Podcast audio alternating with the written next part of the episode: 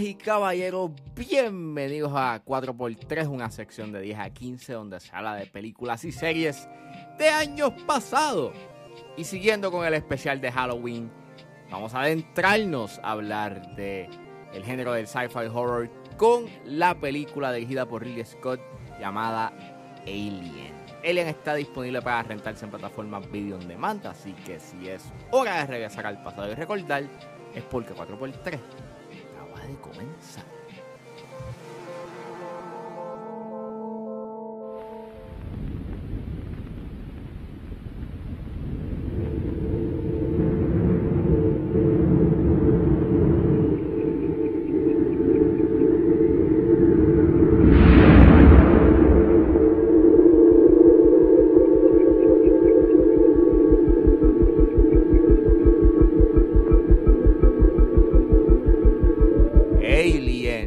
Una película dirigida, como dije, por Ridley Scott.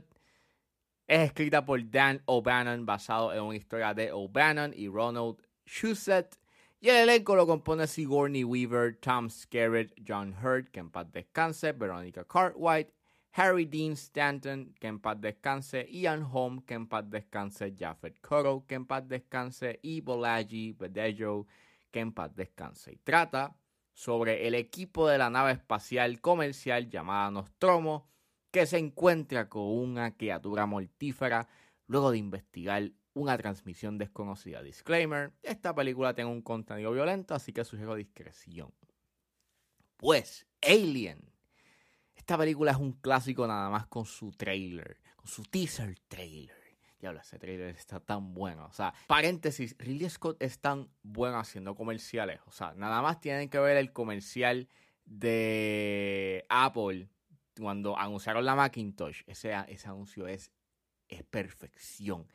Pero, Storytime, esta película yo la vi en mi tiempo de la high y recuerdo que yo compré la edición del 35 aniversario de Alien que te trae el Blu-ray y una novela ilustrada, más las ilustraciones de los, de los artes conceptuales H.R. Giger. Y recuerdo que cuando la puse por la noche, eh, se escuchaba tan alto que mi mamá me dijo, tienes que bajar el volumen.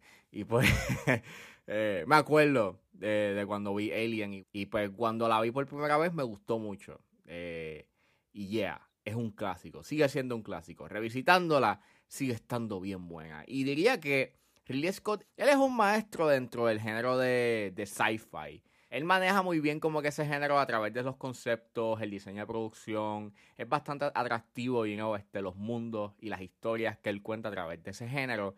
Y revisitando Alien, me encanta mucho que esto es un masterclass de cómo hacer una buena película de horror. Porque esta película es bien tensa. Y la razón por la cual es tensa es por su buen uso del sonido. Y cuando me refiero al sonido es que casi la mayoría de las escenas de tensión no utilizan el soundtrack de Jerry Goldsmith, que en paz descanse. Utilizan el sonido de que acontece en el área y a veces, en, en, en momentos clave, utilizan como que este sonido que parece un latido del corazón que yo pensaba que era like el sonido de fondo que estaba generando la nave, pero cuando tú lo escuchas bien detenidamente es como un latido del corazón que para los momentos en, las, en, en los que you se escucha ese efecto de sonido funciona a la perfección porque esa escena que lo que está pasando en esa escena es bien tenso, es, es bastante inquietante. Y again, me gusta mucho de que muchas de las escenas de miedo que aparecen, que se dan en esta película, no tienes música, no tienes un efecto de sonido que no está aconteciendo dentro del contexto de la escena. Muchas de las escenas que se dan en esta película son jump scares, pero es que funcionan porque mi gran issue que yo tengo con los jump scares, que by the way, no es que sean malos, o sea, los jump scares no son malos, pero lo que pasa es que la tendencia en hacer jumpscares en estos últimos años, pues es este eh, utilizar un efecto de sonido que no está dentro del setting donde está transcurriendo la escena. Y en verdad es bastante annoying, porque pues tras que ya tú sabes para dónde van con el jumpscare, eh, que el catalítico no sea eh, el acto o el susto sea un efecto de sonido o que se reduzca eh, esa escena de miedo o de susto a un efecto de sonido, pues, yeah, no funciona. Para mí, pues, por lo menos no funciona. Y aquí en esta película me encanta cómo los jumpscares son bien efectivos porque, nuevamente, tras que los sonidos que se dan están dentro del contexto de la escena y en el caso del latido del corazón pues te lo dejo pasar porque, porque deja claro como que, you know, este, lo ansioso que, que está el personaje que está como que, you know, involucrado en esa escena eh, de tensión. Eh, el jumpscare pues es bastante efectivo porque no te lo esperas, porque es inesperado. Un ejemplo de ello lo es claramente la escena icónica del chest burst o sencillamente la escena cuando Dallas está en los conductos de aire. O sea, esas son dos escenas que son tan efectivas y funcionan. A mí, y cuando yo sabía que iba a pasar, me cogió de sorpresa. O sea, me asustó. Es una escena que hace su cometido. Entonces, el diseño de producción es tan hermoso. Me encanta que es bastante industrial. Obviamente tiene estos toques bastante retrofuturistas que me encanta mucho más este estilo. Obviamente yo sé que pues era básicamente como que la visión de lo que se veía que era el futuro en la década a finales de los 70. Pero me encanta más como que este estilo que lo que hacen después como que con las demás películas de, de Alien, al igual que con Prometheus, que pues ahora que cuando, cuando hago como que retrospección a que Prometheus es una precuela de, de Alien, pues como que doesn't make any sense de que se vea tan moderno que en Alien como que hay una cierta inconsistencia y de estilo. Obviamente, si yo sé, pues si tienes como que las herramientas para hacer algo mucho más moderno y, puntualizarlo, por lo menos este dar de llegar a la visión que tú quieres con tu película, pues ok, fine, pero no sé, me gusta más como que este estilo eh, retro futurista que tiene Alien que el futuro moderno o por lo menos la tecnología moderna que se da en Prometheus y en Alien Covenant. La fotografía es excelente, me encanta mucho cómo, cómo tengas estos white shots y obviamente tengas estos tiros estáticos. A veces la cámara pues obviamente eh, sigue a los personajes y hace bien su cometido. Eh, me encanta tanto la escena cuando Ripley eh, activa la bomba, es una escena bien tensa. Nuevamente, este es un buen ejemplo de, cómo se utiliza el sonido. Aquí no tienes música, nuevamente, o si tienes montones de sonidos y alarmas y es sumamente, again, tenso. Es tan efectivo, mano. Tienes unos buenos personajes, obviamente no son los más profundos, pero dentro de lo que te establecen con esos personajes, eh, hacen bien su trabajo. Tienes muy buenas actuaciones.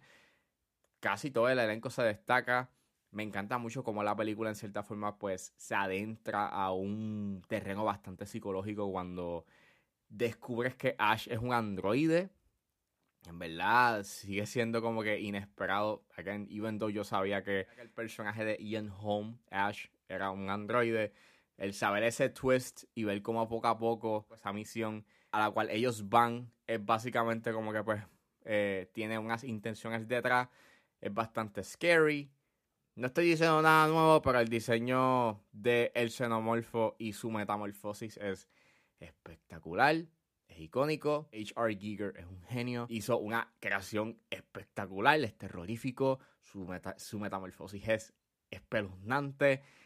Y mano, en verdad no estoy diciendo nada nuevo que no se haya dicho de Alien, pero revisitándola, me encantó mucho como esta película es un masterclass de cómo hacer horror y de cómo hacer buen horror, de cómo mantener el suspenso, de cómo utilizar bien el sonido, de cómo hacer buenos jumpscares que sean efectivos y que no se sienta como desesperado para causar algún tipo de reacción.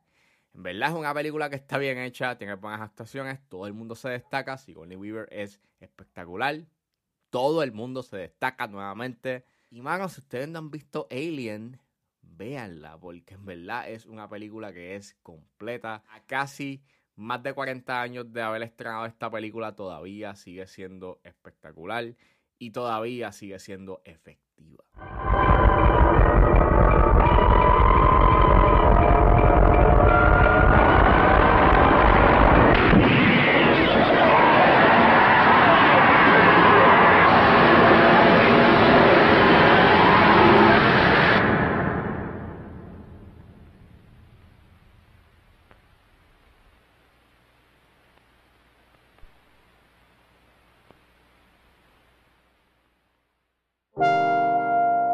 Bueno, eso fue todo en este episodio de A4x3. Espero que les haya gustado. Suscríbanse a mis redes sociales. Estoy en Facebook, Twitter e Instagram, juangeles.pr.